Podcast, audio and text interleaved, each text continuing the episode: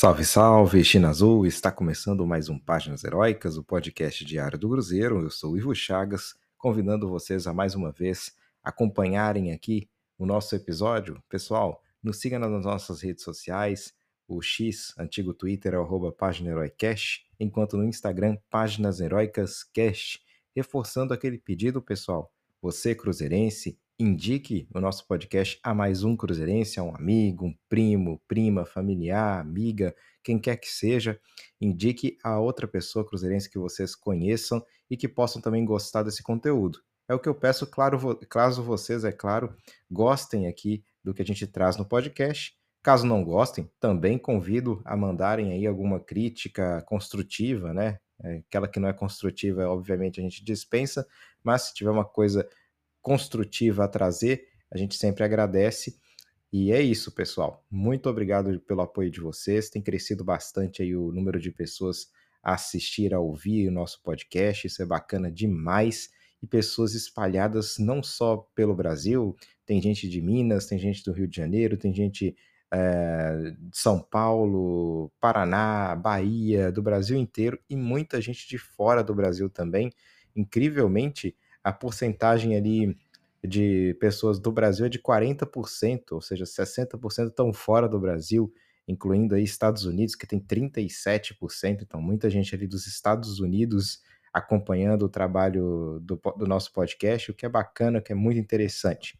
Bom, pessoal, vamos falar aqui sobre alguns temas. Hoje a gente tem temas interessantes para trazer relativos ao jogo, né, ao pré-jogo, quase um pré-jogo, digamos assim, Vamos falar dos relacionados para o jogo contra o Fortaleza, a possível escalação para esse mesmo jogo, situação contratual aí de uma promessa, vamos falar sobre isso. Teremos o Mergulhando na História num dia como hoje e também os palpites do GE, tá bom? Até antes do Mergulhando, a gente deixa o Mergulhando por último. O, o palpite do GE a gente fala um pouquinho antes, tá bom? Então, muito obrigado, pessoal. Fiquem aí após a vinheta. Até já.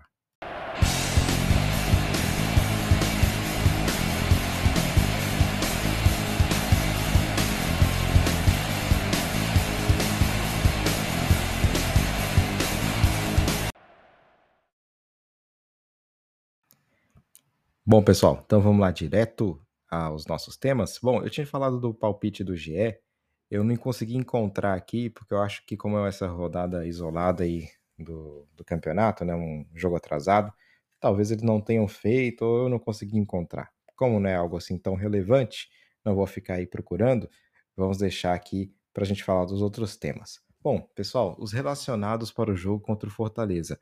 Eu posso dizer que foi surpreendente essa lista de relacionados a meu ver, é, é uma lista bastante extensa, são 28 jogadores. É óbvio que eles, alguns serão cortados, né? Eles vão à Fortaleza, mas não necessariamente irão é, estar em campo ou dentre os jogadores que estão convocados exatamente para o jogo. Mas vamos trazer aqui esses nomes. Rafael Cabral, Anderson e Gabriel Mesquita, um deles provavelmente deve ficar fora. João Marcelo, Kaique, Palácios, Lucas Oliveira, Luciano Castan, Marlon, Juan Santos, Wesley Gasolina e William, Fernando Henrique, Felipe Machado, Henrique Rodrigues, Ian Lucas, Japa, Matheus Vital, Matheus Pereira e Nicão, Arthur Gomes, Bruno Rodrigues, Fernando, João Pedro, Paulo Vitor, Rafael Elias, o Papagaio, Robert e Stênio. Portanto, aí temos os jogadores que vêm da base, né? Começando ali pelo Juan Santos, o zagueiro, o próprio Japa, né, volta a figurar aqui como um jogador que é relacionado. O Henrique Rodrigues também foi relacionado. E aí no ataque temos o Fernando, o João Pedro e o Robert. O Stênio também, apesar de ser da base, já é um jogador que havia sido, sido integrado ao profissional já há mais tempo. Portanto, alguma surpresa, uma grata surpresa que esses jogadores estejam sendo aí, é, quem sabe, opções ao, ao longo do jogo contra o Fortaleza. Provavelmente alguns desses jovens serão cortados dessa lista final, mas existe uma boa chance de muitos deles estarem sim na lista dos jogadores que irão para o jogo, titulares ou não, nesse confronto contra o Fortaleza. E aí algumas notícias apareceram ao longo da semana de que os jovens jogadores do Cruzeiro foram elogiados pela garra que vem mostrando, pela vontade que entrega dentro de campo, e é o que a gente espera também, né? é, é que esses garotos tenham chances, porque a gente tem fé de que eles de fato vão dar uma entrega mais de 100%. Afinal, imagina, é uma chance muito grande você começar a carreira profissional no clube como no Cruzeiro e tendo a oportunidade de fazer a diferença, né? Acho que esses jogadores vão, caso ganhem uma oportunidade, vão assegurar essa oportunidade com toda a força. Bom, e aqui a gente fala, pessoal, de do que poderia ser aí essa, essa escalação do Cruzeiro, né? A gente costuma trazer essa informação do GE. Não há ali nenhuma certeza, inclusive no último jogo houve algumas mudanças em relação àquilo que foi o palpite do GE, mas é, o time, de acordo com eles, poderia ser algo do tipo Rafael Cabral, William Oliveira Castanho e Marlon, Machado, Ian Lucas e Matheus Pereira, depois Nicão Papagaio e Bruno Rodrigues. Pessoal, sendo bem honesto, eu, eu não sei se eu entraria com o Nicão de cara, não. Acho que ele começou bastante mal no último jogo contra o Curitiba, aliás, todo o time do Cruzeiro bastante mal, mas o Nicão não, não gostei muito da, da presença dele ali como titular. Eu até colocaria um outro jogador ali, não sei quem, talvez um menino, ou Fernando ou Robert, seriam as minhas opções para esse lado direito. E o Nicão ali como opção no segundo tempo, caso o Cruzeiro, por exemplo, faça um gol, o Nicão é super importante, ele poderia sim segurar a bola, poderia ser aquele cara que ajudaria a, a fazer passar o tempo e quem sabe num contra-ataque pegar essa bola, dar um tapa e deixar na cara do gol o Bruno Rodrigues, o Papagaio, quem quer que seja. Portanto, é, de acordo com o que está aqui, eu acho que são poucas as mudanças. Seriam poucas as mudanças em relação ao, ao que o Zé Ricardo trazia, né? E eu espero que as mudanças sejam maiores, sinceramente. Porque, é, claro, tinha questão fora de campo, mas dentro de campo também o Cruzeiro do Zé Ricardo não demonstrava grande coisa e essa escalação seria quase a mesma do Zé Ricardo. Portanto, eu faria algumas mudanças. Vamos ver se o Paulo Autori as fará amanhã. Pessoal, temos uma situação bastante interessante aqui, que era muito esperada essa notícia do Fernando, né? O Fernando que teve o seu contrato não renovado, mas foi comprado oficialmente pelo Cruzeiro. E aí, essa é uma notícia que foi adiantada pelo Samuel Venâncio. O Cruzeiro teria assinado com o Fernando por três anos. Eu acho pouco até esse, esse período de tempo de três anos para uma, uma, promessa, mas é, acho que deve haver aí alguma algum tipo de extensão, enfim, vamos ver.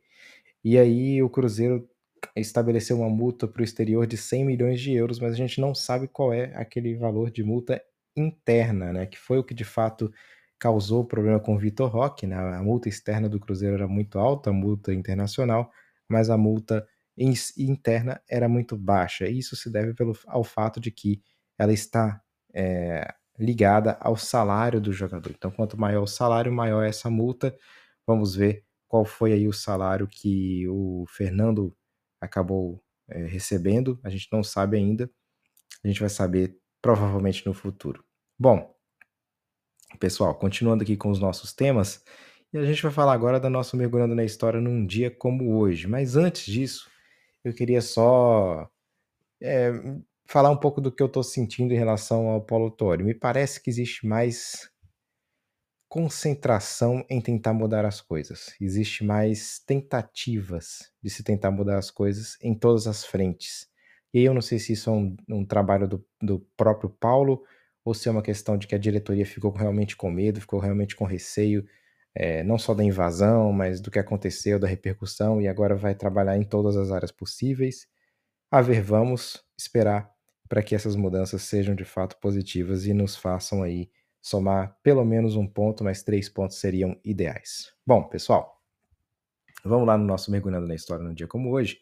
Vamos trazer um jogo que aconteceu há 94 anos, então vocês devem imaginar que é um jogo da época de palestra. Isso mesmo, é um jogo da época de palestra em que o Cruzeiro goleou por 5 a 2 o Atlético Mineiro o jogo se deu no dia 17 de novembro de 1929, ano que o Cruzeiro foi campeão do campeonato da cidade, que era o campeonato mineiro na época, e o Cruzeiro vinha a campo com Armando Nereu, Riso, Bento, Pires, Nininho, Piorra, Ninão, Bengala, Carazo e Armandinho. O treinador Matúrio Fabi. O Atlético Mineiro vinha com Oswaldo, Binga, Evando, Cordeiro, Brant, Ivo, Dalmi, Orlando, Jairo, Mário, Cunha e o treinador era o Marinetti. Será que esse Brant aí é dessa família Brant, que é famosa em BH? Provavelmente sim. Bom, é, aí pessoal, o Cruzeiro marca dois gols com o Ninão, que é um dos nossos grandes ídolos, talvez o nosso primeiro grande ídolo. O segundo, o outro gol, o terceiro, né, marcado pelo Bengala. O Armandinho deixou dele e o Binga marca um gol contra. Portanto, uma vitória muito importante do Cruzeiro, 5 a 2 sobre o Atlético Mineiro. Na época éramos Palestra Itália. Tínhamos apenas oito anos de existência e já vencíamos, já vencíamos o Atlético Mineiro, que tinha ali mais de 20 anos de, de existência já. 21 anos de, de existência. Portanto, realmente muito importante e muito impactante. E aí a gente. Eu estava lendo que as histórias dessa época, né? É engraçado que o Cruzeiro havia sido tricampeão, né? E quem era tricampeão poderia ficar com a posse em definitivo do, do troféu né, da cidade. Só que o presidente da Associação Mineira lá na época era um senhor chamado Tomás Neves, que por coincidência também era presidente do Atlético. Imagina só, desde o início, né? É muito bizarro isso. Desde o início, a Federação Mineira teve uma relação muito estreita com o Atlético Mineiro, porque as famílias mais poderosas de Belo Horizonte eram de fato atleticanas, né? Então essa história de que o Cruzeiro é o time do povo, ela tem alguma verdade. Embora eu não goste desses slogans criados artificialmente, digamos assim, porque foi criado agora, foi uma questão de marketing atual, eu prefiro resgatar coisas da história mesmo, mas de fato o Cruzeiro era um time de jogadores mais é, de torcedores até mais menos abastados, digamos assim, né? Pessoal mais operário, isso é um fato, isso é verdade.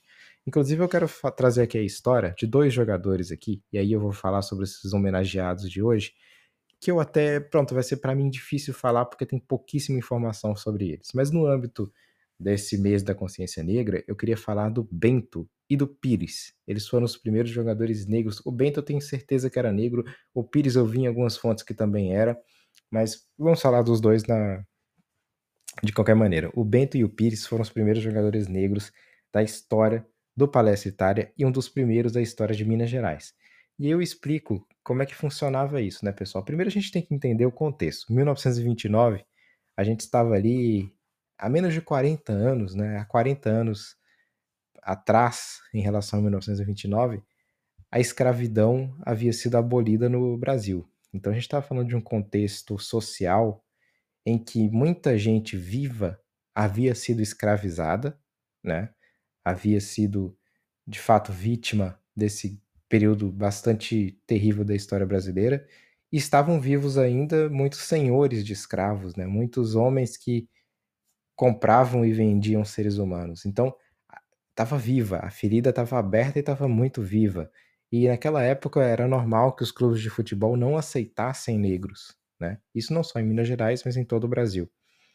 E aí o Palestra Itália, ele tinha uma política diferente. Não é que o Palestra Itália não aceitasse negros, ou seja, não era uma proibição aos negros. O Palestra Itália, por ser um clube, como o nome diz, Palestra Itália, é, foi criado por imigrantes italianos para imigrantes italianos, então a ideia deles era permitir apenas imigrantes italianos ou apenas descendentes italianos de jogarem no Palestra Itália. Então, por muito tempo, nenhum jogador negro pôde jogar, mas também nenhum alemão poderia ter jogado, nenhum dinamarquês, nenhum sueco, nenhum finlandês, nenhum russo. Pensa na pessoa mais branca que você pensar. Se ele, se ele não fosse italiano, ele não poderia jogar no clube, porque essas as regras. Tinha que ser italiano ou descendente de italiano.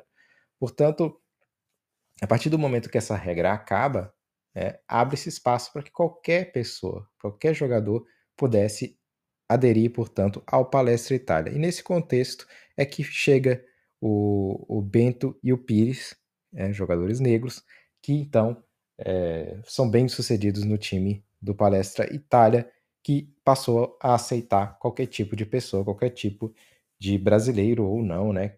É, independentemente de onde vem, não só italianos. Então essa é uma história bastante interessante e fica aqui a nossa homenagem ao Bento e ao Pires como os nossos primeiros jogadores negros. E importante também essa página na nossa história, essa página na história do Palestra Itália, a partir do momento em que passa a receber, passa a aceitar jogadores de todas as nacionalidades, de todas as origens, enfim. é importante. E é isso, pessoal. Muito obrigado mais uma vez por acompanharem esse episódio. Fica aqui outro convite para que vocês mandem perguntas, para que vocês mandem sugestões, o que quer que seja no nosso Instagram, Páginas Heróicas Cash. Ficarei muito feliz de ler e respondê-las, tá bom? Muito obrigado, pessoal, mais uma vez. Muito boa sorte para amanhã, porque a gente vai precisar. E é isso. Até amanhã. Saudações celestes. Tchau, tchau, pessoal.